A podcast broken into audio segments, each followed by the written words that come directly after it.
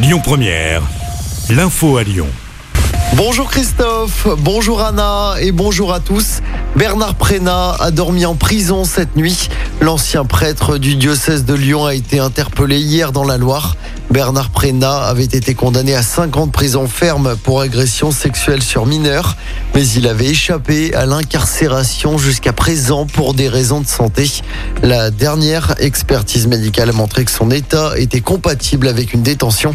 Il est incarcéré à la Talaudière. Les Dalton, prêts à rencontrer le maire de Lyon, Grégory Doucet, à visage découvert et même à s'excuser si les problématiques de leur quartier sont réellement prises en compte. L'un des membres de ce groupe de rap, connu notamment pour ses rodéos en centre-ville, s'est exprimé dans le progrès. Il évoque des contrôles systématiques et des amendes injustifiées. Un conseil d'arrondissement des enfants du 8e arrondissement de Lyon. Le premier a été lancé hier matin. 18 jeunes élus des 9 écoles de l'arrondissement participent au projet. Ils ont été élus la semaine dernière au terme de la campagne électorale qu'ils ont menée au sein de leur école respective. On écoute Olivier Berzane, maire du 8e. Le but, c'est bien de les entendre, de les écouter, mais de leur donner aussi tous les éléments de compréhension de l'environnement euh, dans lequel ils sont pour pouvoir arriver à porter et à amener des projets réalistes et réalisables et finançables euh, qui aient du sens pour l'ensemble de la collectivité, l'ensemble de la communauté, l'ensemble de l'arrondissement et, de leur quartier et de leurs écoles. Pour moi, c'est un moment très important.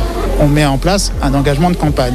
On décide de donner la parole aux enfants, d'entendre ce qu'ils ont à dire sur la vie de leur quartier, sur la vie de leur école et à l'intérieur de l'école. Le conseil d'arrondissement des enfants, pour moi, c'est construire avec les enfants la ville de demain, la ville qui sera la leur.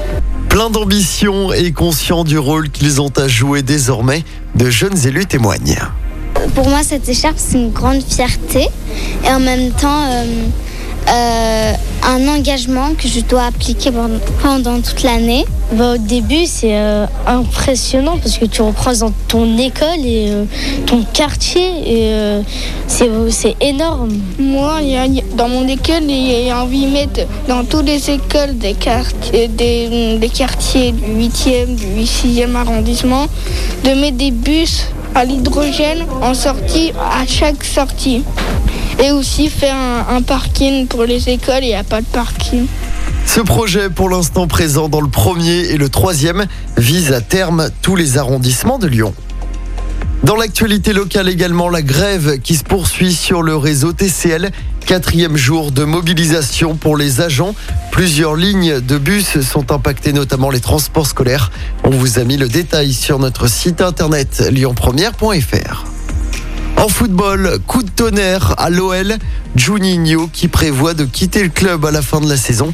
Il l'a annoncé hier soir sur RMC.